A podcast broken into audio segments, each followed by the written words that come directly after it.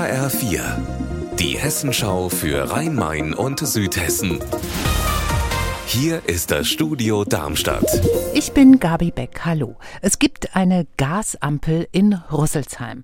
Wir alle müssen nämlich Gas sparen, damit die Vorräte für den Winter reichen.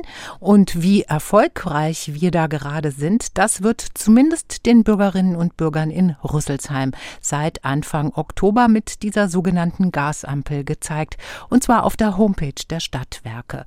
Da kann man ablesen, wie viel Gas in Rüsselsheim genau verbraucht wird. Anna Vogel, was zeigt die Gasampel denn derzeit an? Grün, denn die Rüsselsheimer verbrauchen gerade deutlich weniger Gas als im Vorjahr, gestern sogar 38 Prozent weniger, sagt die Ampel auf der Webseite der Stadtwerke. Ende September war sie aber auch schon mal rot, weil der Verbrauch da hoch war. Und es ist noch nicht ganz klar, ob die Ampel zuletzt grün war, weil das Wetter so mild war oder weil die Leute tatsächlich sparsamer sind. Aber eigentlich ist das auch egal, findet der Leiter der Stadtwerke. Das Wichtigste ist für ihn, Rüsselsheim steht beim Gasverbrauch bisher gut da.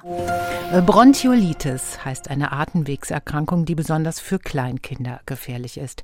In Frankreich ist letzte Woche der Notstand in den Krankenhäusern deswegen ausgerufen worden. Dort gab es eine riesige Infektionswelle. Mia von Hirsch, wie sieht es denn in den Kliniken hierzulande aus? In der Kinderklinik Darmstadt sind fast alle Betten mit Bronchiolitis-Patienten belegt und auch im Frankfurter Kinderhospital wurden letzte Woche viele Fälle stationär aufgenommen. Kinderklinik-Chefarzt Dr. Becker aus Darmstadt sagt, das Problem sei, dass unser Gesundheitssystem Gesundheitssystem gerade nicht so gut funktioniere. Das Pflegepersonal und die Fachkräfte fehlten. Am Sonntagabend wird bei der Akademie für Tonkunst in Darmstadt ordentlich gefeiert. Mit Musik von Beethoven bis hin zu Club- und Disco-Klängen. Gefeiert wird das 100-jährige Jubiläum der Musikschule übrigens schon zum zweiten Mal. Petra Demand, wieso denn zweimal? Das liegt daran, dass die Akademie als private Musikschule schon 1857 gegründet worden ist. Also 1957 ist dann schon mal ein 100-jähriges Jubiläum gefeiert worden. 1922, also vor 100 Jahren, das war dann das Jahr, in dem die Stadt die Trägerschaft übernommen hat.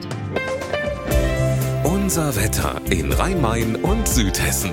In Bad Soden am Taunus leichter Regenschauer und 10 Grad und in Eltville ist es 11 Grad bei geschlossener Wolkendecke.